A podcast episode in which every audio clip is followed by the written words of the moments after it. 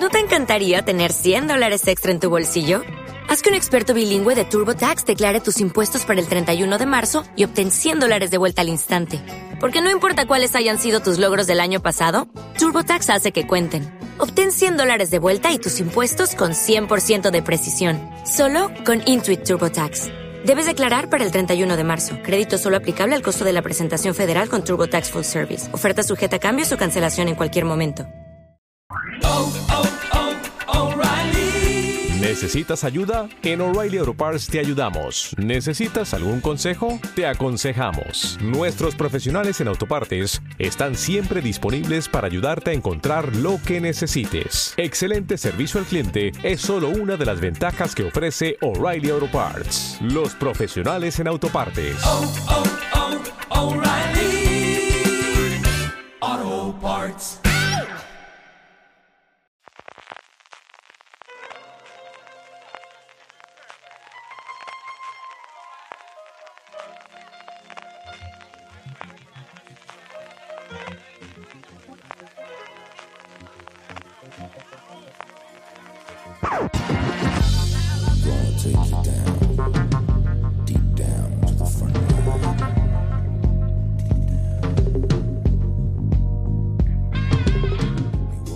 Bienvenidos de nuevo a Streaming, el programa de Fuera de Series, donde cada semana repasamos las novedades y estrenos más importantes de las diferentes plataformas de streaming y canales de pago. A puntito a puntito de tener Juego de Tronos, pero un montón de novedades esta semana, Francis. Muchas novedades y programa ya número 90 FJ, solo 10 para el 100 y todavía estamos buscando teatros. Sí, señor, se acerca inexorablemente, semanita a semanita, nos queda nada, dos mesecitos y medio para llegar, ¿quién lo iba a decir?, al número 100.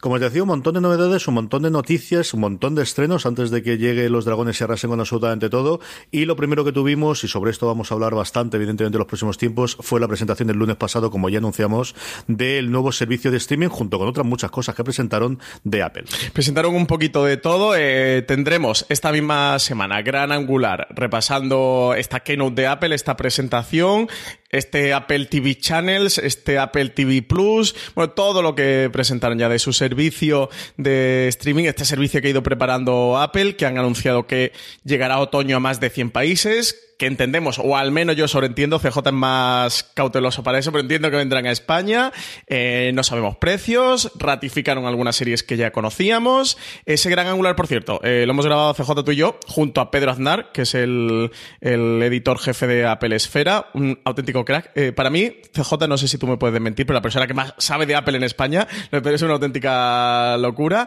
Eh, ¿qué, cuéntame, ¿qué te ha parecido este anuncio de Apple? Que yo sé que a ti te ha gustado mucho. Hombre, lo comentamos, como dices tú bien en el Gran Angular, que sí, lo hicimos con la persona que más sabe de Apple y por algo con el, programa también con, Pedro Aznar. Comentamos Pedro y yo toda la Keynote en general en el último programa de Una Cosa Más, que sabéis que es el que hago con, él con periodicidad un poquito aleatoria, en torno a 15 semanas o, o semanal. Y en general, bueno, pues fue lo que todos más o menos esperábamos. Al final es eh, la apuesta definitiva por ser una plataforma más que un canal, con una punta de lanza, con una, una banderín de enganche, que son esas producciones originales que ellos están haciendo, que esperan que uno o dos sean la serie de la que hable todo el mundo y eso le permita conocer la plataforma. La demostración de que esto no es solamente para vender el cacharro, no es solamente para vender Apple TVs, sino que esto quieren ganar dinero con el, con el servicio en la línea de la Apple de los, de los últimos tiempos y por eso va a estar disponible tanto en Smart TVs, originalmente solo para las televisiones Samsung y posteriormente se abrirá al resto de los, de los fabricantes y por otro lado estar disponibles en cacharros más baratos que lo que cuesta el Apple TV, que era lo que siempre había tenido el, el, el handicap Apple, ¿no? Ellos, por filosofía, no iba a vender un cacharro de reproducción barato, pero mm, el mercado pues tenía fundamentalmente Chromecast y sobre todo los otros dos cacharros donde van a estar de momento, que es tanto Roku, que es una compañía independiente, de hecho sale de los ingenieros que en su momento estuvieron desarrollando la posibilidad de tener un, una, una caja para reproducir Netflix, eso se descartó, yo creo que fue uno de los grandes aciertos que hizo Netflix en su momento y los ingenieros que estaban al mando de esa de ese proyecto fueron los que posteriormente crearon Roku y crearon ese, ese reproductor que se puede conectar a las televisiones y luego todos los Fire TV, todos los cacharros que vende Amazon. Evidentemente evidentemente, la parte de la serie necesitamos saber qué es lo que llega aquí. Como comentabas tú, hasta otoño no lo tenemos en España. Sí, yo te troleo un poco, pero evidentemente en España tiene que estar dentro de los 100 países. Al final, Europa, Estados Unidos, eh, Asia y Latinoamérica tienen que estar prácticamente seguro. Mm, lo que nos falta es ver que, cómo van a estar estas series y luego la integración en concreto en cada uno de los países. Aquí la otra gran apuesta donde ellos yo creo que van a recaudar dinero es con el tema de los channels, con el tema de canales. Y ahora, por ejemplo, daremos una noticia dentro de nada que va por esas líneas. Y cuando hablemos de Acon, pues esa es la línea en la que, en la que está clarísimo que van a trabajar todos. Em, ¿Cómo les va a funcionar eso? Y luego la incorporación de la gran apuesta que ellos hacen por el directo en dos, en dos vertientes, las noticias y especialmente el deporte. ¿Qué canales van a poder sumear en su oferta española para el deporte? El tema de Bein, el tema de DAZN, que es ese DAZN que habréis visto últimamente, está haciendo muchísima publicidad en podcasts importantísimos americanos y por eso sé cómo se pronuncia o cómo quieren ellos que sí, no es DAZN, yo entendí que era no, es DAZN. Es que es alemán, ¿no? es DAZN. No lo sé, no sé si el origen es alemán, es americano como está, pero, pero, están gastando pasta desde luego, es decir, el anuncio en Bill Simmons es posiblemente el anuncio más caro que hay en el mundo de podcasting, después posiblemente de Serial o en, en Estados Unidos. Y todas las puñeteras semanas de hace dos semanas están anunciándolo y allí tienen boxeo y dos cositas más. No te creas tú que tienen la NFL ni que tienen ninguna otra cosa. Así que aquí estamos recibiendo constantemente nota de prensa. Parece que esta, gente tiene muchísimo dinero detrás y creo que es parte por lo que pueden funcionar dentro de la Apple TV. En fin, que, iremos viendo, que tenéis mucha más información que si no me voy a enrollar y vamos a repetir otra vez todo lo que contamos en el gran angular. Pero sí que evidentemente, bueno, pues fue un punto y seguido, fue la presentación de y a partir de ahora vamos a ver qué os contamos y queremos ver trailers y sobre todo quiero ver, quiero ver sus series de producción propia indudablemente. Sí, sí, sí. Lo único que eso, que si os interesa este tema de Apple y del servicio de streaming, os paséis por el gran angular, que hablamos cerca de 45 minutos solo y exclusivamente del tema y de la presentación y todas estas cosas. Así que, que nada, que se pasen por ahí, CJ, que junto a Pedro, pues no lo pasamos muy bien, la verdad. Sí, señor. Más cositas. Eh, se había rumoreado y acabó la Academia de Cine eh, Española totalmente con los rumores que ellos mismos habían creado, que había creado su propio director, Mariano Barroso. Recordemos, Mariano Barroso, que últimamente lo que hace fundamentalmente son series de televisión. Y tenemos la confirmación que al menos en el 2020 las series no estarán en los Goya. Sí, así lo han decidido su junta directiva por unanimidad, manteniendo el sistema actual de producciones que van a poder aspirar el año que viene a los premios Goya.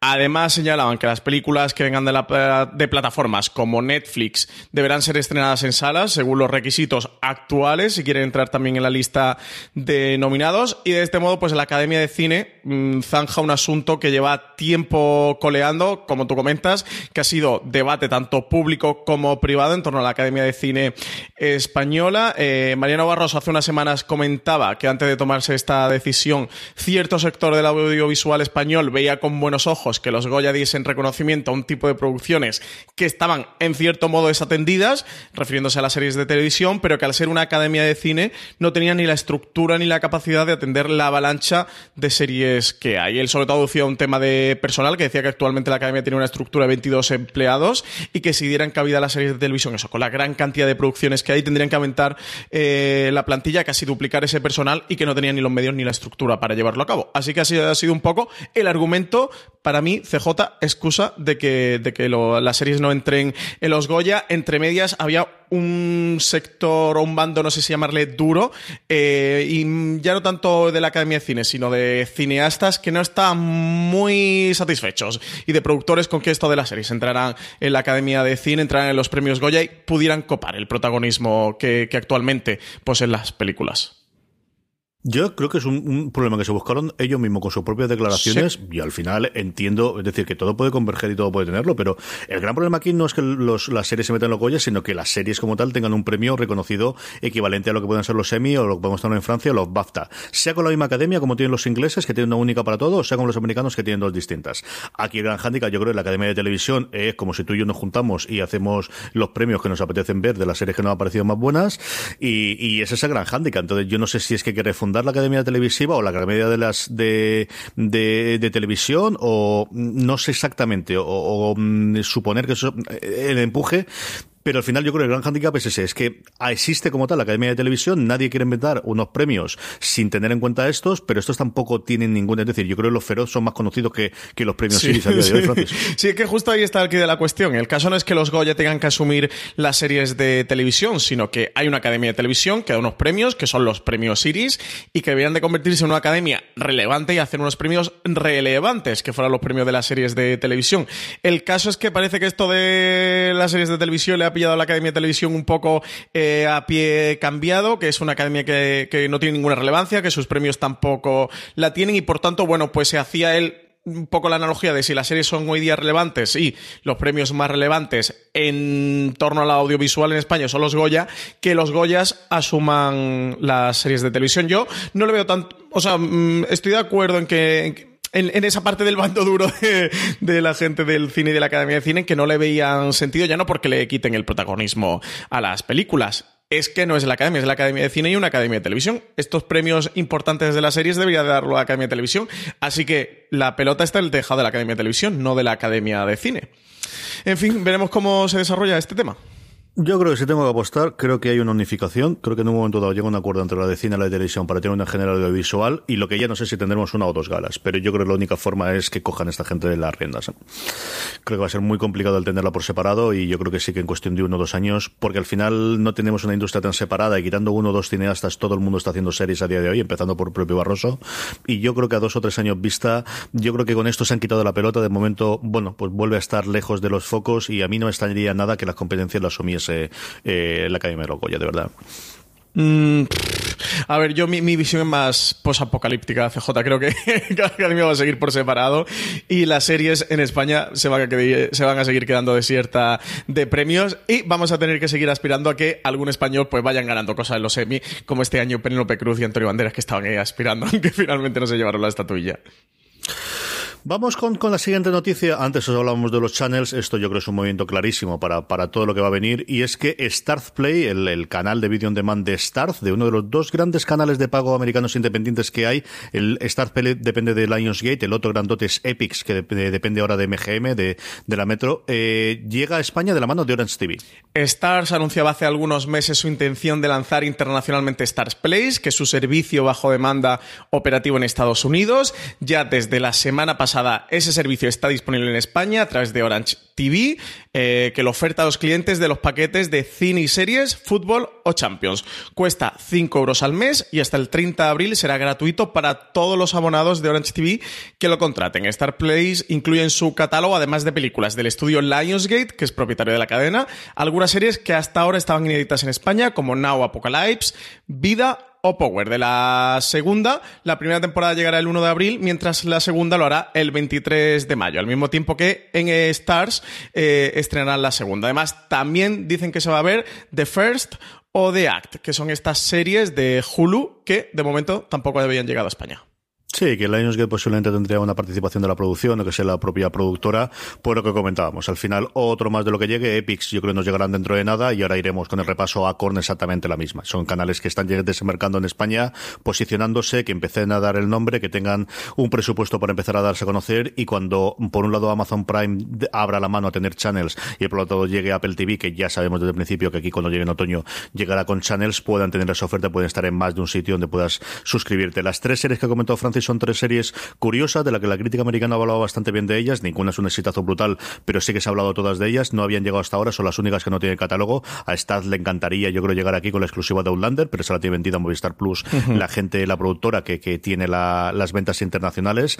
Y nuevamente es estar aquí y que los próximos éxitos puedan aprovecharse directamente de ellos en vez de hacer una venta internacional. Y esa es la tendencia. Y como estas, vamos a tener cuatro o cinco más que no van a llegar de aquí hasta otoño y si no al tiempo, ya lo digo yo. Sí, aquí está el caso de que Outlander la tiene Movistar Plus la otra es American Gods, que en España tiene los derechos Amazon Prime Video, así que estas no las podían traer. Sí que han traído algunas cositas de catálogo, como The Girlfriend Experience, que en su día emitió Movistar Plus, o The White Queen, que si no me falla la memoria, tuvo HBO España junto a The White Princess, que, además fue la serie que dio a conocer a Judy Comer, que ahora está como superstar en Killing Eve. Así que nada, CJ, nuevo servicio de streaming, a ver si llegan los CBS o Laxes y unos cuantos que todavía nos quedan.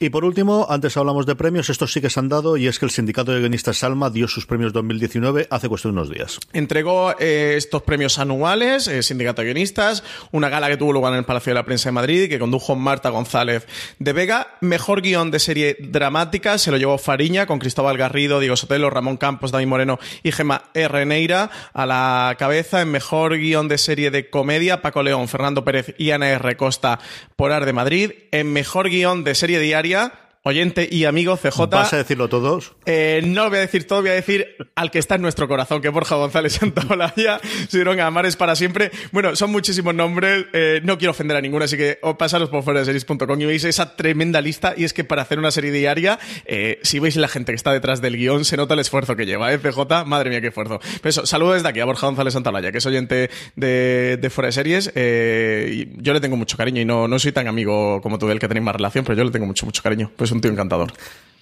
Yo me llevo un alegrón brutal porque además Borja me lo dijo que estaba nominado unas horas antes. Yo no tenía ni idea de lo de los premios porque lo logré engañar para grabar un programa junto con Don Carlos y con Jorge, que, que de esos que estamos haciendo para los, los fans que nos siguen, los mecenas que nos siguen dentro de iVox y logré tenerlo nada, 10 minutitos antes, eh, durante 10 minutitos, una hora antes de que le diesen el premio y ahí hablábamos un poquito de, cómo estaba el panorama y pude hablar con él en antena y de verdad que me logró muchísimo y la próxima vez se lo diré en persona que espero verlo dentro de nada en Madrid. Y sí, para que voy a decirte otra cosa, me llevo un gran alegrón. Pues sí, yo también, la verdad. Vamos por fin, Francis, ya con el repaso. Tenemos un montón, un montón de cadenas. Iremos después con la noticia, eh, perdóname, con el Power Rankings, evidentemente, con los cambios que tenemos esta semana en la serie más vistas. También tenemos bastantes eh, preguntas. Empezamos por Acorn TV, otro de los canales que comentábamos previamente que están clarísimamente posicionados para incorporarse a todas las plataformas que vengan y vendrán en los próximos tiempos. Acorn estrena The Slap el 1 de abril. Durante una barbacoa familiar en los suburbios de Melbourne, un hombre pega al hijo rebelde y desobediente de otro de los invitados. Las tensiones en la familia crecen cuando la madre del niño presenta cargos por agresión. A lo largo de ocho episodios, la historia transcurre desde el punto de vista de los ocho protagonistas y las consecuencias que sufren debido a esta incómoda situación. Mentiras, secretos e infidelidades que terminan resquebrajando las relaciones de todos. La serie arrasó el año que se estrenó en Australia y ganó los premios del Instituto de Cine Australiano a Mejor Miniserie, Guión, Dirección, Actor Principal y Actriz de Reparto. Y también de esta recordemos CJ, este remake americano que tuvo con Zachary Quinto como protagonista, estaba Uma Thurman, Tandy Newton, bueno, tenía un auténtico repartazo, aquel remake norteamericano, ahora la original, la australiana, la trae a España a Con Eso he comentado yo, que muchos de nuestros oyentes posiblemente recordarse en el remake que se produjo hace unos años. Yo, todo el mundo que ha visto las dos, que no es tanto, pero todo el mundo que ha visto me ha dicho que la buena, buena, buena es la australiana. Bueno, pues esta por fin nos llega de la mano de la TV a nuestras, a nuestras orillas, porque desde luego jamás había sido fácil eh, poder ver esta en su momento. Vamos con Amazon Prime Video, que estrena The Tick, su segunda temporada, el 5 de abril, Francis. Mi carrapata favorita. CJ llega ya a la segunda temporada. Tick y Arthur han librado la ciudad de terror y ahora deben defenderla de nuevos villanos y viejos enemigos todo ello si pueden convencer a X, la agencia gubernamental, a cargo de la regulación de superhéroes, de que merecen el trabajo. Pero ahora que la ciudad está lo suficientemente segura como para ser protegida, Tiki y Arthur comienzan a ver que empiezan a tener competencia. Qué camperrada, qué camperrada más absoluta. La, la historia de Dick, mira, a, a, mí la serie me gusta dentro de un orden, pero la historia de alguien que ha controlado durante más de 30 años en distintas eh, interpretaciones en televisión, en cómic, en, en, adaptación de, de, dibujos animados y que ha logrado mantener el control creativo de esta garrapata, esa es la parte que me parece a mí más alucinante y para los aficionados, hacía un montón, ¿no? Que se estrenó la primera temporada, Francis. Sí. Ahora, yo creo que como mínimo dos años que hablamos de... ¿No te encantaría tener 100 dólares extra en tu bolsillo? Haz que un experto bilingüe de TurboTax declare tus impuestos para el 31 de marzo y obtén 100 dólares de vuelta al instante.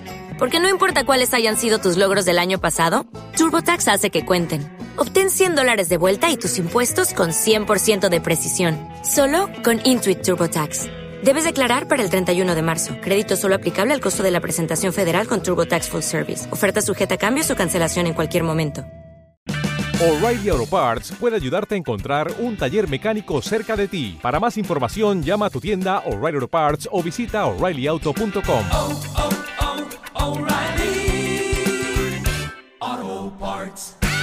Eso quiero decir, porque además es curioso porque rodaron las dos primeras temporadas seguidas. Es decir, ha estado rodada y guardada en un cajón, pues no sé decirte dos años, pero al menos de entre año, año y medio sí que ha ido, ¿eh?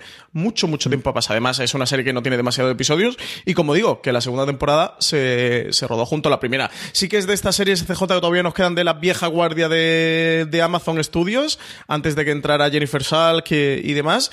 Y nada, a ver qué tal, qué pasa ahora esta segunda temporada, si van a continuar o, o se quedará con dos temporadas. Este de Tick, está la garrapata. Señor. Por otro lado, esta semana pasada se estrenó mm, oficialmente y definitivamente Hannah. Recordar que tuvimos en Sneak Peek, que se pudo ver durante un día y medio aproximadamente el primer episodio después de la Super Bowl en Estados Unidos. Yo he podido ver el primer episodio y, coincido con Maricho con la crítica que hacía, que es acabar el primero y querer ver absolutamente más. A mí me ha entretenido bastante, me ha gustado bastante. Es una historia de intriga, no sabemos de espía, no sabemos si de ciencia ficción, que está ocurriendo exactamente ahí detrás de, de esta mm, chiquilla a la que un Joel Kinnaman, que yo adoro por encima de todas las cosas, rapta en un sitio muy extraño al principio del primer episodio y la convierte en una superviviente dentro de un bosque. Tiene el atractivo, aquellos que en su momento vimos de Killing, eh, el reencuentro en la pantalla de Joel Kinnaman y de Muriel Enos, en este caso los dos enfrentados entre sí, pero bueno, el de, tanto por la parte de, de- del recordatorio y de la parte esa de la nostalgia de, de aquellos tiempos de The Killing, que al final la serie tenía su guion, sus más y sus menos, pero ellos dos siempre estuvieron muy muy bien en esa serie. O la propia, de verdad, la propia premisa, a mí me ha gustado mucho. Acercaros, si queréis ver algo, como os digo, de, intriga, de investigaciones, de no sé exactamente qué está ocurriendo, con su puntito de, de expediente X o su puntito de, de, cosas de espías extraños, acercaros a Hannah. Yo creo que vale mucho la pena, Francis. Yo este es el próximo episodio que voy a poner en mi pantalla de televisión, lo tengo pendiente. Quería verla para llegar a streaming y comentar los dos, pero no me ha dado tiempo, pero eso, es el, siguiente episodio que pongo en mi tele va a ser el de Hannah, a ver qué tal, que el tengo ganas. Yo llegué a ver la película en su momento, la película la verdad es que me gustó, el punto de partida es interesante. Ver qué han hecho con esta serie de televisión. Vamos con HBO España. HBO España estrena mm, temporada de sus dos comedias dramáticas o sus dos dos más cómicos, como queramos verlo, tan iguales y tan distintos a cada uno de ellos. Séptima y última temporada de VIP y la segunda temporada de Barry nos llegan el 1 de abril. La ex vicepresidenta y presidenta Selina Meyer está intentando volver al despacho Val. Podrá quitarse de encima el paso de años de errores y escándalos. Julia Lee Dreyfus vuelve a encarnar al personaje que le ha dado seis premios Emmy en esta séptima y última temporada de la serie, que contará con tan solo siete episodios. Ya broche final de VIP, cierra tras siete temporadas y eso, con solo siete episodios. También llega 1 de abril, segunda temporada de Barry. Veremos a Barry Berman, este aspirante actor y sicario de poca monta, que vuelve con sus aventuras. Y por otro lado, el 6 de abril, unos días después, nos llega la primera temporada de Warrior. Un drama criminal repleto de acción que tiene lugar durante las brutales guerras Tong del barrio chino de San Francisco durante la segunda mitad del siglo XIX. La serie está protagonizada por Asam, un virtuoso de las artes marciales que emigra de China a San Francisco en circunstancias misteriosas y se convierte en mercenario de uno de los Tong, familias del crimen organizado de origen chino más poderosos del barrio. La serie está basada en alguno de los escritos del legendario Bruce Lee. Y por otro lado, eh, noticias, dos claras. La primera es que FX renovó la cuarta temporada, para una cuarta temporada, mejor dicho, de Better Things, una serie que, como sabemos, se puede ver en España a través de HBO España. Se confirma así la continuidad de la serie de Pamela Adlon, cuando aún quedan por emitir cuatro de episodios de los ocho que tendrá la, de- eh, la entrega que actualmente, que está actualmente en antena. Eh, la nota de prensa del anuncio de la renovación, John Landgraf, el presidente FX, destacaba eh, a Pamela Adlon como una de las fuerzas creativas más talentosas de la televisión actual y añadía que pocas veces había existido una serie tan personal y al mismo tiempo tan completamente universal en la forma en la que explora la maternidad moderna, la familia y la vida. Eh, así, bueno, pues Better Things ya sabemos que va a tener con- continuidad en esta cuarta temporada y que parece haber de- desligado por completo de toda la sombra de Louis C.K. y de lo que ocurrió con su escándalo sexual. A ver qué ocurre con los semis en esta tercera temporada. Tengo muchísima, muchísima curiosidad de si van a nominar a Pamela Adlon tanto por interpretación como por alguno de los guiones. Tengo mucha, mucha curiosidad. Por otro lado, HBO nos eh, hizo partícipes de sus estrenos de abril 2019 y tenemos, aunque luego siempre puede añadirse alguna cosa más, aunque HBO lo hace menos que, que Netflix esta cosa, pero sí sabemos las nuevas series que vamos a tener, encabezado evidentemente por Juego de Tronos, Francis. Pues sí, la conversación del mes de abril va a estar dominada por el estreno de la última temporada ya de Juego de Tronos, esta octava temporada.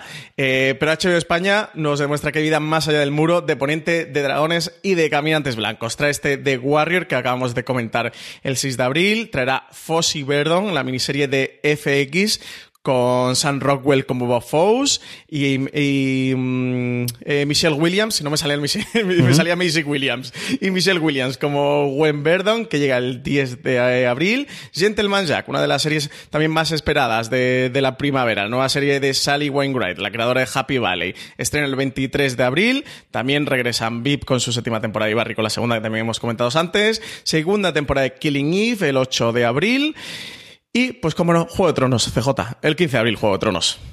Es una animalada de mes para HBO España, ¿eh? conforme estabas diciendo las series, es una verdadera barbaridad. Para que luego lo digan que, que, que tiene HBO, es espectacular el mes de abril que tienen, tío. Sí, quien no esté suscrito a HBO, quien no esté pagando HBO, oyentes de Abril streaming. es el mes de- de este prueba mes, gratuita, Claro, el mes yo. de prueba gratuito es este. Hacedme caso. Empieza Juego de Tronos, viene Gentleman Jack, que tiene una pinta CJ espectacular. De Fossi Verdon ni te cuento. Y oye, yo Warrior le tengo muchas, muchas ganas, ¿eh? Y segunda temporada de Killing Eve, ¿qué voy a decir de, de Killing Eve? Así que, que eso, que el mes de prueba gratuito, si todavía no habéis suscrito a HBO, es este. Y si ya habéis suscrito y ya lo habéis consumido, los 8 euros. Si hay un mes en el año que va a valer 8 euros HBO, es este mes de abril, hacednos caso.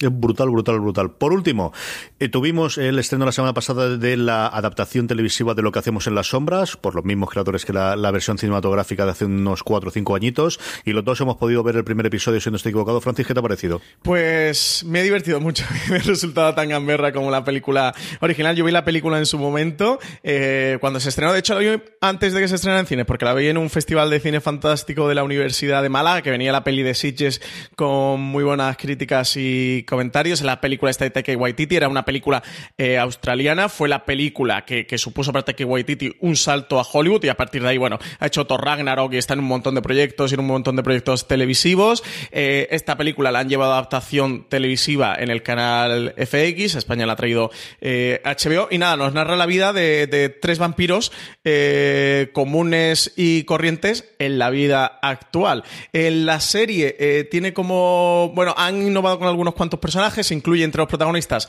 a una chica y un personaje femenino, que en la película eran tres colegas. Aquí eh, son una chica junto a otros dos principalmente. Tienen a un mayordomo acólito que quiere ser vampiro, es un wannabe de vampiro. Y tienen a otro vampiro, CJ, que a mí me ha hecho mucha gracia, que es el, el chupasangre de este chupa energías, que es como un tipo eh, funcionario que te da la turra y, que te deja dormido porque te está consumiendo energía, que me ha hecho una gracia terrible. O sea, no, no me ha podido parecer más gracioso. Y el momento, eh, no es un spoiler, eh, es solo una frasecita que de- dentro del episodio. El momento de soy el más común de los vampiros, de verdad, me he meado de la risa, tío. Así que nada, me ha resultado muy gracioso. Encima esperaba que fuera de cuarenta y tantos minutos. El episodio es media hora, son 29 minutos, de hecho, eh, creo que concretamente. Así que yo esta me la quedo, yo esta me la voy a quedar. Al final es una especie de documentary, eh, eso, sobre la vida de, de unos vampiros en el Estados Unidos actual. Vampiros que evidentemente tienen ya 300 o, o 500 años, incluso uno de ellos viene desde el Imperio Otomano. Así que me la quedo muy divertida, muy gamberra, tanto, bueno, pues como se podría esperar de una adaptación de- de la película. A mí me ha entretenido muchísimo. Yo me he reído muchísimo con ella. Y es una serie que tiene un tono complicado porque combina eh, humor idiota, totalmente estúpido, en rollo agárralo como puedo. Más recientemente Angie Tribeca, de, de tanto de gags visuales como de, de, de, mm, giros de, de palabras o de dobles entendimientos de palabras eh, totalmente absurdos, con momentos en los cuales, oye, que, que cuando sangre se cargan a la gente, se cargan a la gente. sí, sí, eh, o sea, no hay ningún problema.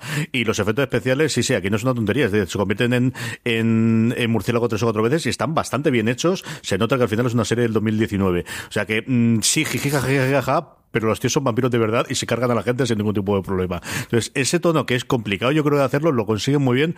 Yo me he rido muchísimo. De hecho, fui a ver, pero no hay el segundo, no, no, que lo estén uno a la Sí, semana sí, y me sí. falta ver el siguiente episodio. Me ha entretenido, de verdad que me gustó muchísimo, sí. Yo me la quedo, esta me la quedo. Oyentes de streaming, hay que ver lo que hacemos en las sombras. Vamos con Movistar Plus, Francis. En Movistar Plus estrena el 4 de abril la segunda temporada de Enemigo Público. La serie belga más internacional vuelve y la más vista también del prime time televisivo en su país. Una gran producción con una vuelta de terca al Nordic noir habitual que va más allá de la premisa de un asesinato en un pequeño pueblo donde todos sospechan de todos. La serie plantea cuestiones como la doble moral del ser humano y la religión, la búsqueda de redención personal y los prejuicios.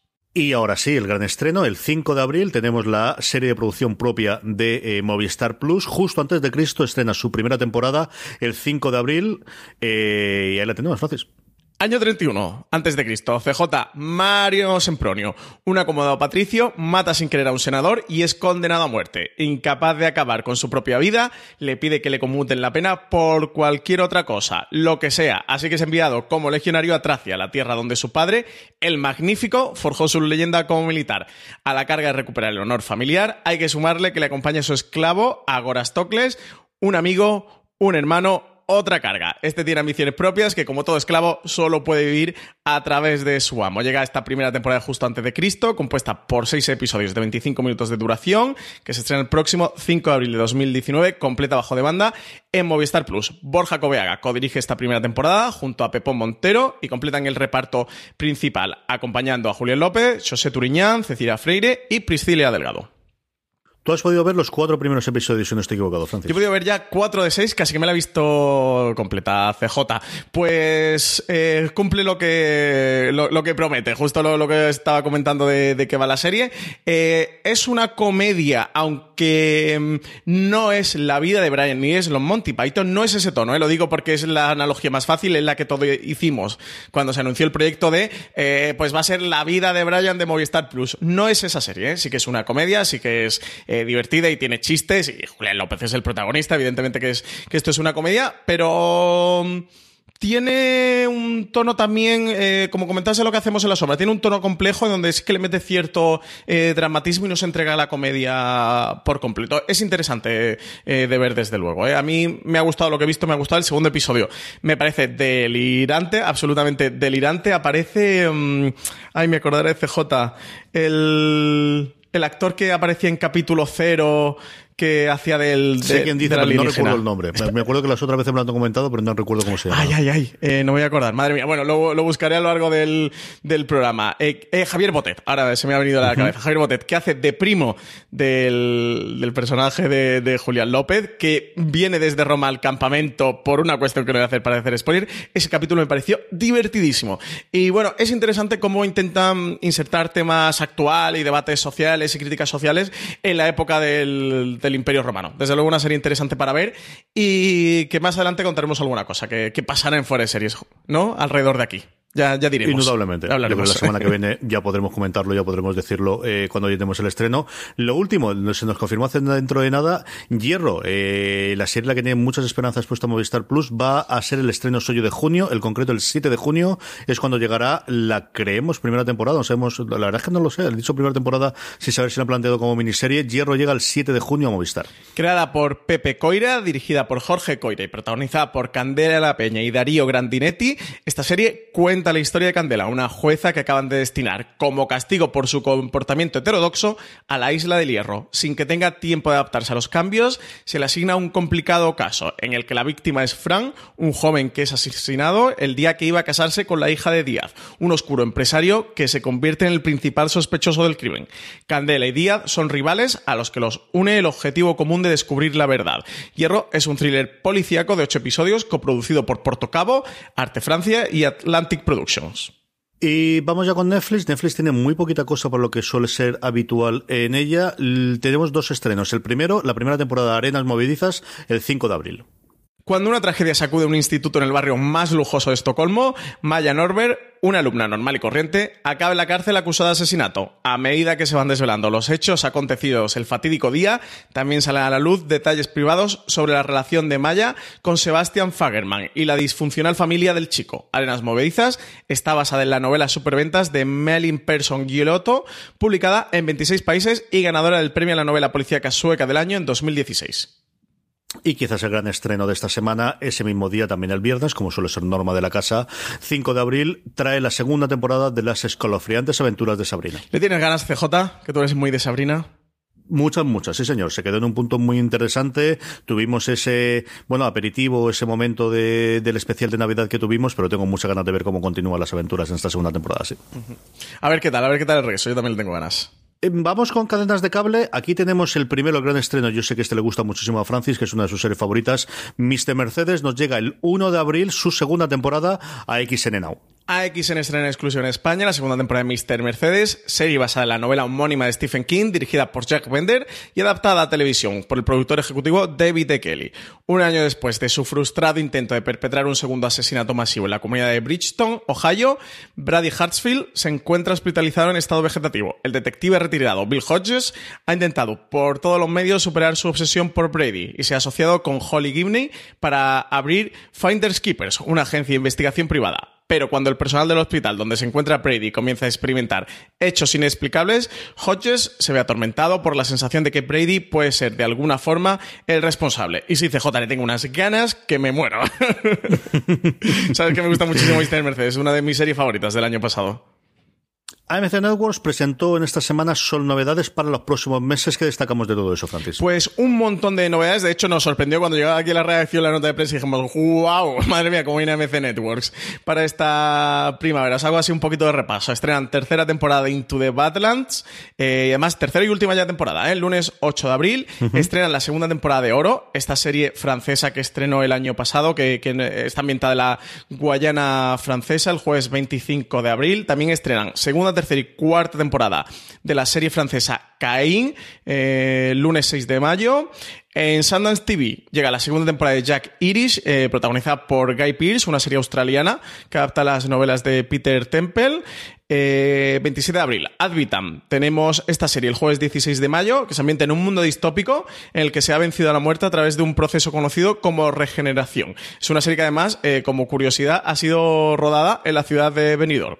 Eh, también tenemos eh, Slasher, una serie de terror eh, del canal Dark que se estrenó el pasado 29 de marzo, el pasado viernes, en maratón de 8 episodios, que luego pasará a estar disponible. Y también Nosferatu, eh, esta serie de terror sobrenatural protagonizada por Zachary Quinto, adaptación de la novela de Joe Hill, eh, que ya anunció MC España que la estrenará a lo largo de este verano. Sí, que quizás es la que más nombre tiene, desde luego a priori, de todas las cosas que, nos trae el grupo AMC durante los próximos meses. Eh, por otro lado, Sci-Fi España. ¿No te encantaría tener 100 dólares extra en tu bolsillo? Haz que un experto bilingüe de TurboTax declare tus impuestos para el 31 de marzo y obtén 100 dólares de vuelta al instante. Porque no importa cuáles hayan sido tus logros del año pasado, TurboTax hace que cuenten. Obtén 100 dólares de vuelta y tus impuestos con 100% de precisión. Solo con Intuit TurboTax. Debes declarar para el 31 de marzo. Crédito solo aplicable al costo de la presentación federal con TurboTax Full Service. Oferta sujeta a cambios o cancelación en cualquier momento. oh. ¿Necesitas ayuda? En O'Reilly Auto Parts te ayudamos. ¿Necesitas algún consejo? Te aconsejamos. Nuestros profesionales en autopartes están siempre disponibles para ayudarte a encontrar lo que necesites. Excelente servicio al cliente es solo una de las ventajas que ofrece O'Reilly Auto Parts. Los profesionales en autopartes. Oh, oh, O'Reilly. Auto Parts. Ha confirmado que la sexta temporada de Los 100 nos va a llegar el 14 de mayo. Dos semanas después de su estreno en Estados Unidos, llegará a Sci-Fi España la sexta temporada de los 100, la serie ciencia ficción original del canal de CW, que se ha reinventado y ampliado su mitología con cada nueva temporada. Después de lo ocurrido en el último episodio de la quinta temporada, el grupo de Clerk, Octavia y compañía se enfrentan a un mundo desconocido en el que tendrán que aprender las nuevas reglas del juego para sobrevivir una vez más. Y la que ha sido renovada por una tercera temporada es Frankie Drake Mysteries, que se puede ver en Cosmo. Sí, la cadena canadiense CBC ha anunciado la renovación por una tercera temporada de Frankie Drake Mysteries. La serie la emite el canal Cosmo en España y narra la resolución de distintos casos de una agencia detectivesca en la década de 1920. Aprovechando el aire aperturista que vive Canadá en ese momento, dado que el derecho a voto eh, de la mujer acaba de ser concedido, Frankie Drake abre la primera agencia de Toronto conducida por mujeres. Eh, la segunda temporada de la serie se estrena en Cosmo el próximo domingo 21 de abril a las 10 de la noche. Emitirá un nuevo episodio cada domingo a la misma hora y eso, ya sabemos que va a tener una tercera temporada, que va a tener continuidad. Vamos a ir ya con las recomendaciones, pero antes, Francis, tú has podido ver el primer episodio de Miracle Walkers, que llevamos hablando bastante tiempo de esta serie. ¿Qué te ha parecido? Pues eh, serie original de TNT, que está protagonizada por Steve Buscemi y Daniel Radcliffe. Lo comentamos la semana pasada en streaming, pero por si alguien no escuchó el, el programa, eh, ya sabéis que es esta serie que se ambienta literalmente en el cielo, eh, está ambientada en el paraíso, en el que Steve Buscemi es Dios y es el jefe de esa oficina en la que trabaja Craig, que es el personaje interpretado a Daniel Radcliffe, donde, bueno, casi como un funcionario va a tener que estar solventando los problemas que, que cree el jefe y sobre todo Dios, que está empeñado en aniquilar a la humanidad y, y Craig tendrá que intentar solucionarlo. A mí me parece muy divertida, CJ, me parece muy, muy graciosa. eh, yo voy a continuar viéndola, esta me la, me la veo, la tengo ya fichada. Me recuerda mucho y para mm, contextualizar a todos los oyentes, a una mezcla entre Date Crowd, la serie esta de los informáticos, y, y la peli como Dios, la de, la de Steve Carrell, eh, es la mezcla perfecta, la simbiosis entre esos dos productos. Es una, una comedia así, pues también muy, muy gamberrota, muy ligera, es un- una serie divertida para ver comiendo, para ver cenando, que además, de hecho, hace una o dos semanas nos preguntaron que, que recomendáramos comedias para, para comer o para cenar. Pues oye, mira que el Workers es, es perfecta, ¿eh? la tenéis en TNT y también el servicio bajo demanda de los principales operadores donde esté TNT. Así que nada, sí que recomendárosla. Vamos con las recomendaciones, vamos con nuestro Power Rankings, vamos con las preguntas de los oyentes, pero antes de eso, Francis, la vamos a dar las gracias a nuestro primer patrocinador de la semana. Calle 13 estrena en exclusiva The Enemy Within, un frenético thriller ambientado en el mundo del espionaje. Jennifer Carpenter es Erika Sepper, una agente de la CIA que despuntó como una de las mejores en su campo. Sin embargo, ahora Erika pasa sus días en una cárcel de máxima seguridad, convertida en la traidora más famosa de la historia de Estados Unidos. Al no encontrar otra salida, el agente del FBI, Will Keaton, al que encarna Morris Chestnut, actúa en contra de todos sus principios y pide ayuda a Shepard para atrapar a un delincuente peligroso y escurridizo que ella conoce muy bien. Movidos por intereses muy distintos, Shepard y Keaton coinciden en algo muy importante. Ambos saben que para engañar a un espía hay que pensar como un espía. No hay redención para gente como tú. Eres una traidora y una asesina. Vengo a hacerte una oferta. Parece que Toll planea llevar a cabo otro ataque contra miembros de la comunidad de inteligencia. América está muriendo. Dios sabe cuántos peligramos. Tengo que encontrarle. Tienes que buscar a alguien de dentro. El próximo 8 de abril a las 22 horas estreno en doble episodio de The Enemy Within en calle 13. Y después de cada emisión puedes recuperar los episodios en el servicio bajo demanda de tu operador. Estamos ya de vuelta de todos los múltiples estrenos que teníamos un montón esta semana. Yo creo que de las semanas que más estrenos tenemos en los próximos días, ¿con cuál te quedas? Pues para sorpresa nadie, CJ medio con Mr. Mercedes segunda temporada en XN Now, aunque le encaré también el diente con muchas ganas a Warrior, ¿eh? La serie está de Cinemax que trae España HBO, le tengo ganas a ver, a ver qué tal, que han hecho esto con la guerra Stone. Y hay muchísimas, muchísimas que me apetecen. Le tengo muchas ganas de ver. Yo no he podido ver los cuatro episodios como si Francis de justo antes de Cristo, porque de verdad que desde que vi los primeros, eh, primero las noticias y luego el tráiler, el teaser y la gamberrada esa que hicieron con Roma después de los Oscars me pareció muy divertida y me pareció que era muy inteligente lo que estaban haciendo. Pero es que se estrena la última temporada de VIP y al final VIP es una de las series, no de las comedias, de las series en general de mis tiempos, en la que he seguido año a año, que al principio la enganché sin demasiadas ganas y que luego se ha convertido en una de mis favoritas, que logró eh, sobrevivir perfectamente a la marcha de su creador, de Armando Iannucci, una cosa que no queríamos ninguno, y que al final, desgraciadamente, no tuvimos temporada el año pasado por la enfermedad, por el cáncer que estaba sufriendo Julia Louis Dreyfus y que ha hecho que se retrasase, y que tengo, pues eso, todas las ganas del mundo de ver cómo cierran eh, esta maravilla serie que yo creo que hablaremos durante muchísimo tiempo posteriormente y se quedará siempre como una de esas icónicas y evidentemente lo va a ser simplemente por los premios que ya se ha llevado, como comentaba Francis antes, seis años consecutivos, podría tener la, la posibilidad de ganar un séptimo, no consecutivo, pero sí siete años con este con esta eh, serie, que añadieron los que ya tienen su momento con Seinfeld y con eh, las nuevas aventuras de la vieja Christine, que también se llevó un par. O sea, esto es una cosa sencillamente espectacular la carrera de esta mujer que, que, que tenía Sí, todo hecho, sí, que sí. al final multimillonaria, que se nos olvida, que es multimillonaria por Es la que familia cómica y no tendría necesidad de que es hacer esto, brutal, ¿eh? pero sí, sí, sí, es, es Las la ves en Seinfeld y alucinas, ¿eh? O sea, porque en VIP ya puede ser la madurez o la plenitud de una actriz.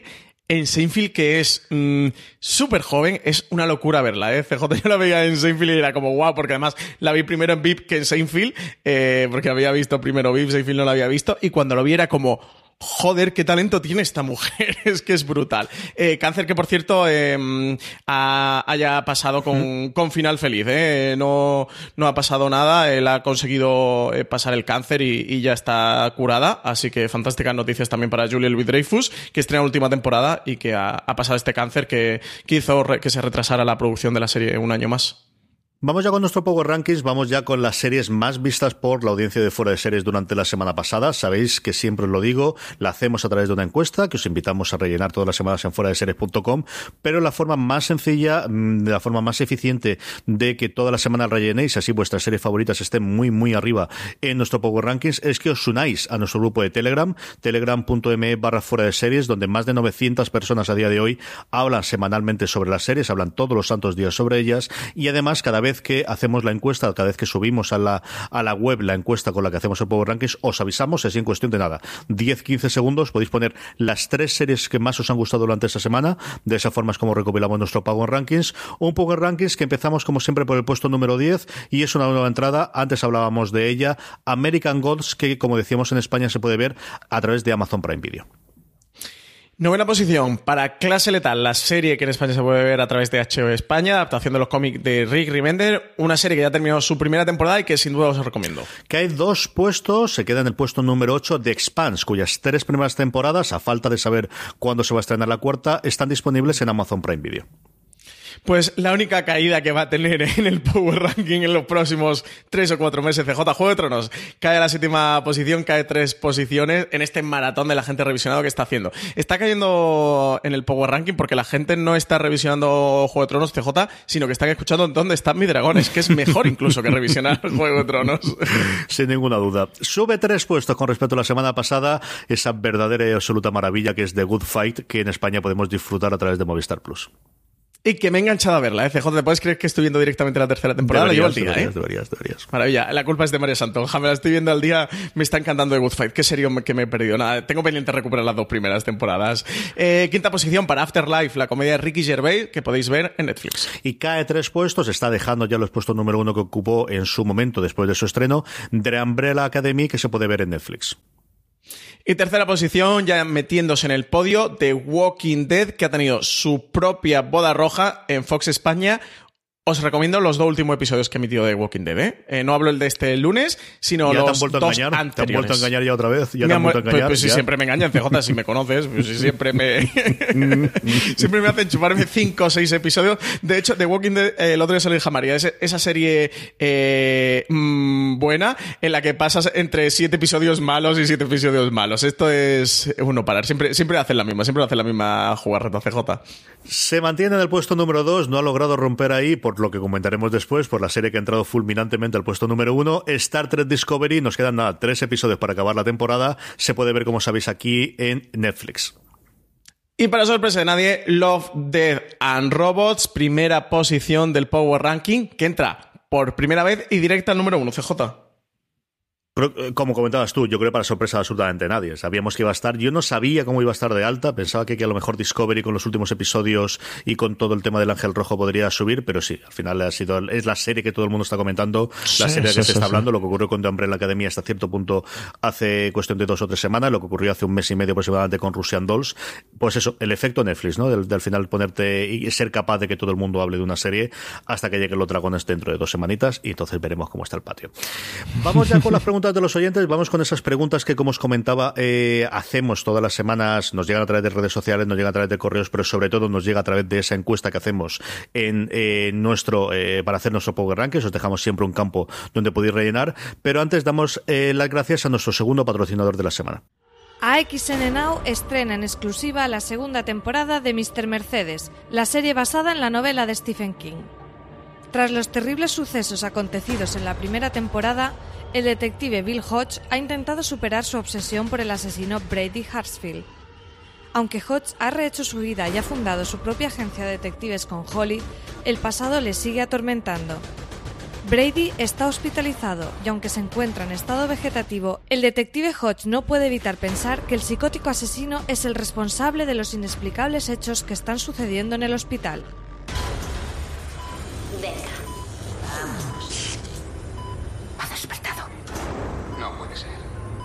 Está dentro de ti.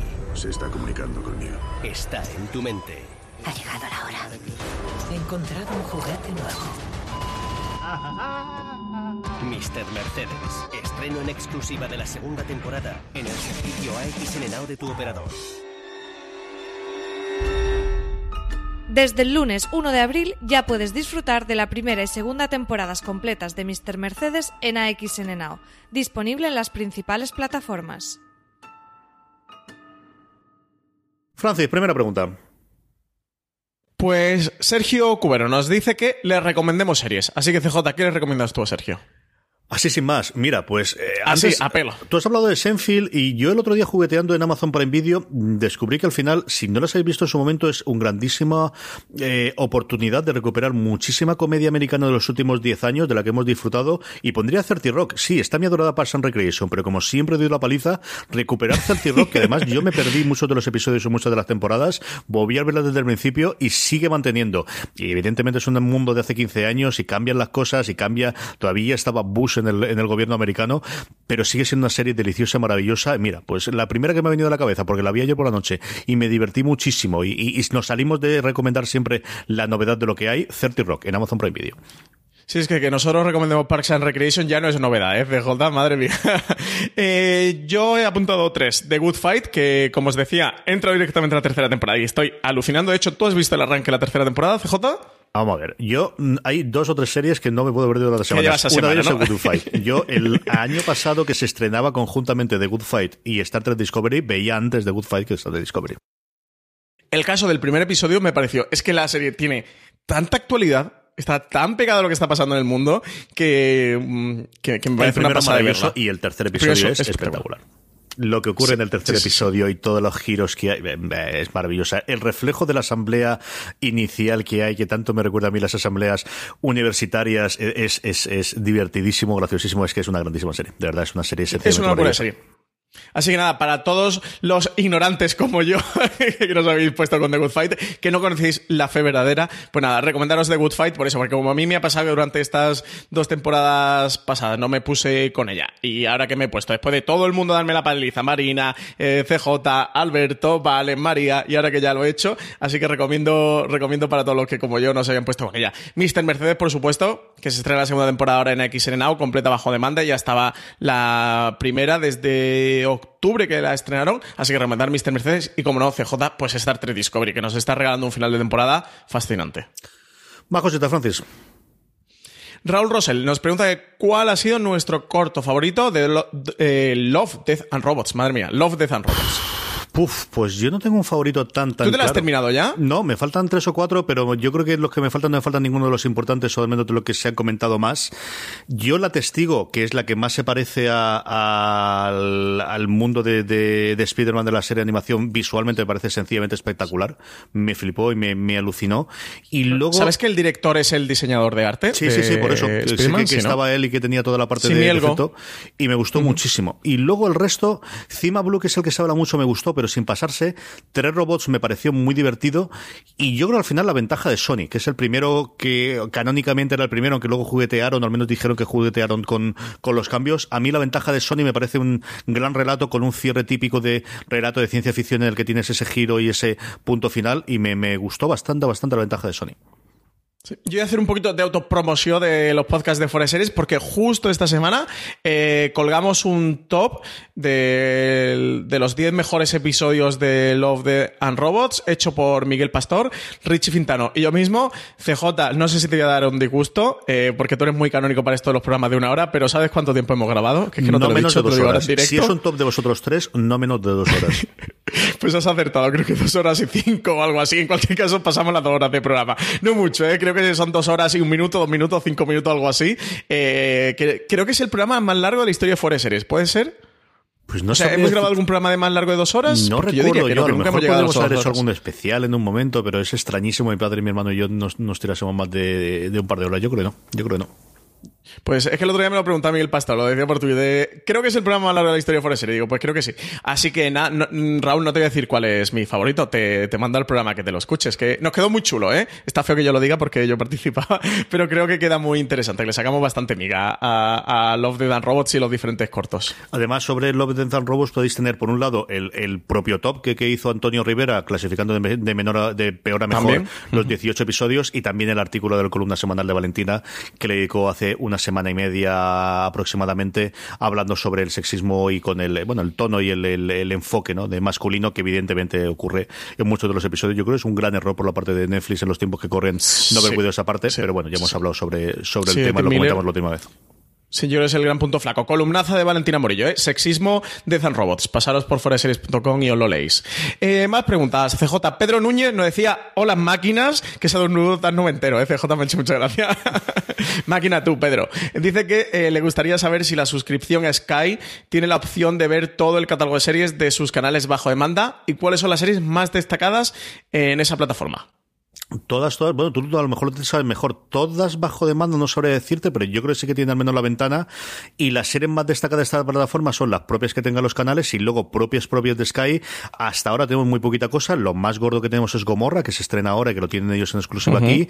Y Sí. dentro de unos meses que nos llegará la serie sobre Catalina Grande de Helen Mirren. Mientras tanto hemos tenido El Milagro, que quizás es la más relevante del resto de los estrenos que tenían. Y no recuerdo si hay alguna cosa más que tú ahora recuerdes de, de cabeza. Yo lo que más he utilizado Sky hasta ahora es para recuperar, eh, por ejemplo, Bota Juan. Yo la vi a través de, de Sky en vez de Movistar Plus porque me gusta más la interfaz, me gustaba más el, el, cómo funcionaba especialmente en el iPad que la aplicación de Movistar, que le cuesta un montón de encontrarlo, que con cómo normalmente el anuncio antes, que en el momento en que cambias de aplicación se, se descarga, no sé exactamente por qué, mientras que el de Sky funcionaba bastante, bastante mejor.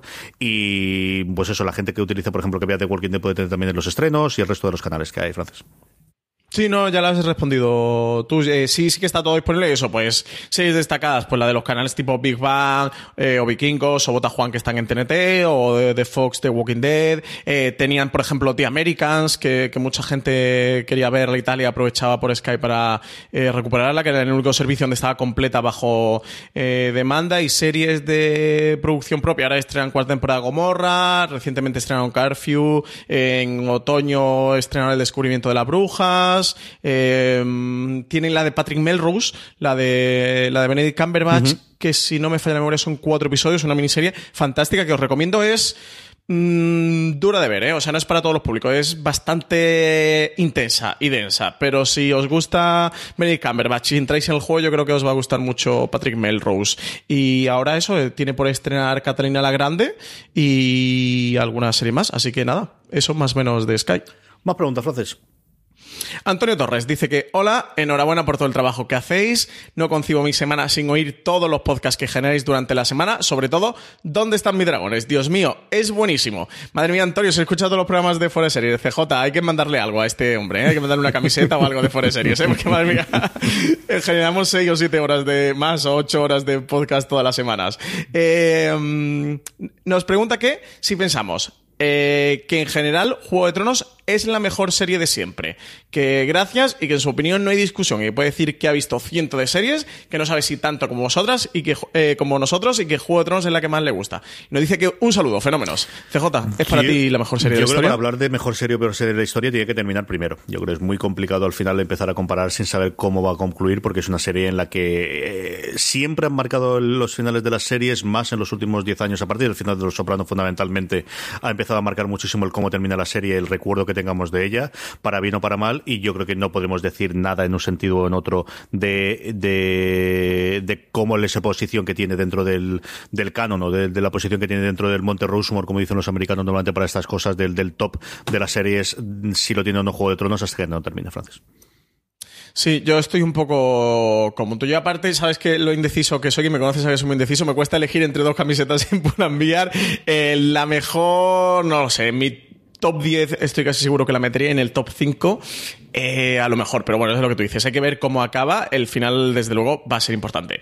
Yo creo que va a ser espectacular. ¿eh? O sea, nos han preparado seis episodios eh, muy condensados, episodios que se van a ir a la hora y cuarto, hora y media de duración. Vamos a tener dos mega batallas. Mm, la batalla más rodada de la historia del audiovisual va a estar eh, hasta el momento, va a estar en un episodio de Juego de Tronos, por encima de mm, salvar al soldado Ryan, de la batalla de los bastardos, por encima de House of Rich y por encima de cualquier otra cosa que se ha rodado antes. La batalla más larga de la historia audiovisual va a estar en uno de los episodios, creo que el tercero, de Juego de Tronos que dirige Sapochnik. Así que, desde luego, las esperanzas son muy altas. Yo creo que a peor no va a ir nuestra imagen de Juego de Tronos. J me costaría, ¿eh? creo que va a ir a mejor y a mucho mejor. Pero bueno, no- de momento no hemos visto nada. Nos quedan dos meses para saberlo, no le demos más vueltas. En dos meses Bueno, lo sabemos. Sí, sí, en dos meses lo sabemos, sí.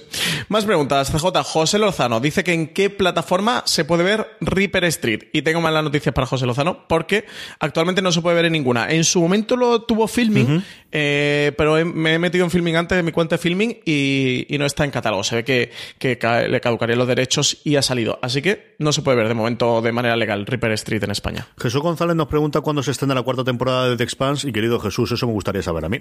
No tenemos a día de hoy ninguna, razón ni nada. Yo creo que es imposible a estas fechas que hasta después de Juego de Tronos se estrene. Si tuviese que aventurarme, yo diría que eh, agosto, julio, septiembre quizás no es mal mes. Julio tienes Stranger Things. eh, no sé entonces cómo estará la cosa, pero yo creo que agosto, septiembre no es mala fecha para que Amazon Prime Video lance para adelante la, la fuerza de, de la cuarta temporada de The Expanse, porque yo creo que está, después de haberla comprado, y no los propios rumores, sino los propios cuentas de Twitter de Jeff Bezos decía que era una de sus series favoritas, creo que en esta se van a gastar un poquito de pasta en promoción, Francis. Sí, esa se van a gastar un poquito. Yo apostaría quizás al mejor Fall Season, ¿no? Que, que sea el estre gordo, lo que fue el Jack Ryan de Amazon Prime Video el año pasado, que fue a finales de agosto, justo antes de empezar septiembre, pues que a lo mejor que esté por ahí, ¿no? En una Fall Season muy eh, tempranera, eso quizás principios de septiembre, por ahí, por ahí. Yo creo que se van a reservar un mes bueno para, para salir con The Expand fuerte, mm, irse allí a Gran Vía y poner los carteles estos que Sí. le gusta a Amazon de lonas de 50 metros de El ancho por entero pa' mí. 200 de alto. edificio pa' mí. Sí, sí, Sí, sí. Hace lunas casi como tu, la tele de tu salón, CJ. Más o eh, de Amazon. Entre ellos, Huawei, que tiene también, y Apple de vez en cuando, sí, hacen exactamente lo mismo. todas, Madre mía, la luna que ponen allí en Gran Vía. Pues sí, yo creo que sí, más o menos por ahí. Yo creo que antes de verano seguro que no, y eso, pues seguramente finales de verano. Vamos a ver, pero no sabemos nada, ¿eh? no hay ningún rumor de momento. Más preguntas, Francis. Praire nos dice que no es una pregunta, que hace un llamamiento a ver la segunda temporada de OA, que es impresionante, que vaya giros de historia y estilo andado, que le tiene enganchado y que la creadora dijo que tenía historia para cinco temporadas más, que no quiere que la cancelen. Madre mía, qué turra cinco temporadas de OA, ¿eh, CJ? A mí esto me ha recordado a, a cuando hacen en el turno de preguntas en las conferencias y dices, esto más que una pregunta es una reflexión y luego perdido tiempo 10 Sí, minutos. sí. Dicho eso, es cierto que The OE es una de las que me gustaría acercarme y he oído hablar muy muy bien de esta segunda temporada, que ha tardado una barbaridad, ha tardado casi dos años desde la Pues, primera temporada en llegar, ¿no? Más, creo. sí, entre dos y tres. Sí, sí, ha tardado muchísimo. Pero eso, cinco temporadas de The Way es la turra, ¿eh? O sea, acabarías como la- el de la naranja mecánica con esparadora por los ojos aquí. para verte eso. Más cositas, Francis. Big Little Lies nos dice que, hola, eh, ¿se puede contratar Movistar Plus para ver series y películas sin contratar nada más, sin tener ni móvil ni internet con ellos? Si es así, ¿cuál es el precio? Bueno, lo que tenemos aquí a día de hoy es una cosa es Movistar Plus en general y otra cosa es determinados canales que debido a la compra en su momento de Movistar y de Canal Plus tienen que estar liberados por competencia y puede existir. Entonces está el canal de Movistar Series en el que hay alguno de esos estrenos que sí que se puede contratar independientemente. De hecho, por ejemplo, la cablera local que yo tengo aquí se puede tener, pero el paquete, bueno, recordemos que después de unos inicios, cuando estaba Movistar antes de la compra de Canal Plus, que sí, que a través de Zombie se podía contratar, eso lo caparon hace cuatro años, si no recuerdo mal, Francis, y ahora Sí, sí, sí. si lo que quieres es todos los originales de Movistar Plus y absolutamente todo, todo, tienes que pasar sí o sí por tener el eh, contratado el servicio completo con ellos. Sí, además fue eh, cuando anunciaron, bueno, cuando la rueda de prensa de tu primera serie original de La Peste, eh, sí que recalcaron en las series originales de Movistar Plus, solo se verán en Movistar Plus, no se podrán ver en España en ninguna otra plataforma, ningún otro servicio. Esto como lo hicieron, metiendo esas series eh, a través de su canal cero, que es el propio y el servicio completo bajo demanda, y lo que sí se puede contratar y de ver, entre comillas, series de Movistar, o sea, las compras de Movistar de, de Showtime, o en el caso de Outlanders de Stars, es eh, a través de lo que tú comentabas, CJ, de su canal Movistar Series. En Orange se puede contratar, eh, está dentro de un paquete que es series y películas y te cuesta 10 euros y tienes el canal Movistar Series, además de otros canales.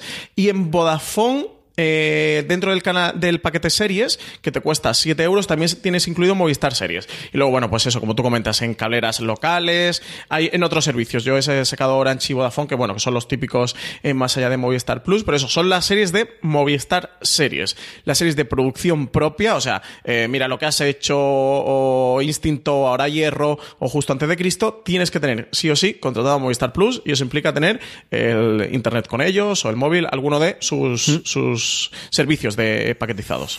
Más cositas que nos preguntaba Bill Little Lies. Nos dice que eh, cuál va a ser el precio de Apple y que sin tener ningún dispositivo de Apple si vamos a poder contratar su servicio de streaming. Sí, como comentaba antes, el Apple apuesta porque su servicio sea independientemente de los cacharros como tal y teniendo una Smart TV, que es cierto que tendrá que ser de última generación o como mucho del año anterior, por lo que sabemos a día de hoy, o bien teniendo una caja Roku o bien teniendo Amazon eh, un Fire Stick, sea el normal, el de 40 euros, o sea el 4K, que creo que está en 70 o en 80 euros, podremos tener tanto eh, la aplicación de Amazon Televisión en el que integra, que sirve como plataforma para integrar eh, distintos servicios, como los Amazon Channels, que es el poder suscribirte a servicios de pago adicionales, como su eh, Apple TV Plus, que es su servicio de, contenido original, las series de Spielberg, las series de, de Reese Witherspoon, las demás series que todos conocimos y que presentamos. Todo esto lo contamos con tranquilidad, como decía Francis antes, en el Gran Angular que publicaremos mañana, si no estoy equivocado. Sí. Eh, Charles Pedronson, al hilo de, también de- del servicio de Apple, nos pregunta que por qué todos los nuevos servicios de streaming se llaman igual. Disney Plus, Apple TV Plus, Movistar Plus, que el Plus sí significa streaming. Pues no, no significa streaming. Y esto tenemos que decir, CJ, que el original fue Canal Plus, ¿eh? Aquí, claro, es que- alguien así Canal Plus. Esos tres que nos dicen Charles Pedronson al final vienen de tres sitios diferentes. Movistar Plus, esa Plus viene de la compra de Canal Plus y de quitar Canal, Ujú. pero quedarse con ese nombre para darle, porque antes Movistar como tal se iba a ser Movistar Series, era el- la disponibilidad que tenían, y no sabéis si teníamos Movistar Cine. Disney Plus era un sufijo, el, el signo más que ya utilizaban para sus canales de suscripción. De hecho, el primero que hubo fue ESPN. ESPN es el canal de deporte en Estados Unidos, es el más visto, es que, el que durante muchísimo tiempo es el que más dinero ha dado al conglomerado de Disney. Y cuando ellos lanzaron a hacer un programa, un canal de streaming, ahí sí que el Plus eh, de alguna forma significaba streaming, le pusieron ese sufijo y lo han utilizado también para después este servicio suyo que vamos a ten- tener conocimiento dentro de cuestión de un mes.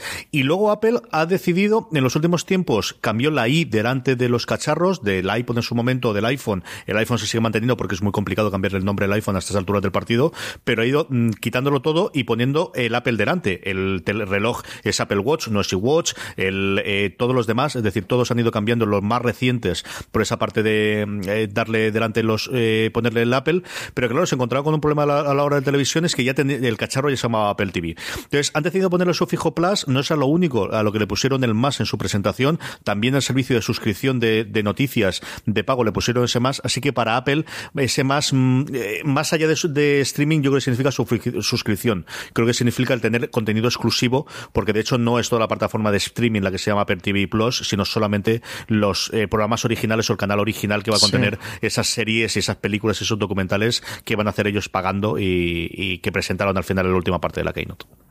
Sí, sí, sí. Pues nada, todo respondido, CJ. Así que es- una maravilla las preguntas de los oyentes con usted. Y luego Pedro Soto decía que si sabemos lo que costará Apple TV Plus nuevamente, si se podrá ver en dispositivos, no sabemos nada del precio, no anunciaron nada, tampoco sabemos Nada, si va a estar paquetizado, si por ejemplo podrás tener una suscripción conjunta a Apple TV Plus para ver eso junto con Apple Music o junto con alguna cosita más. De eso sabremos algo más en otoño cuando se presente.